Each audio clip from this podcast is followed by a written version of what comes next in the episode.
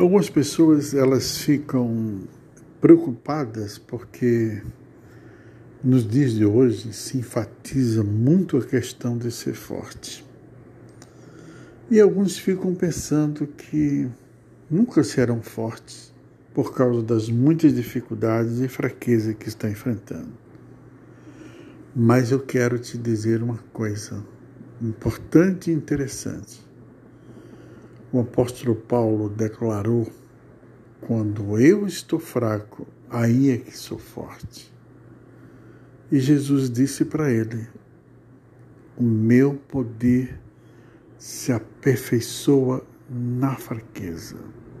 Um forte abraço do seu pastor e amigo Buarque Silva.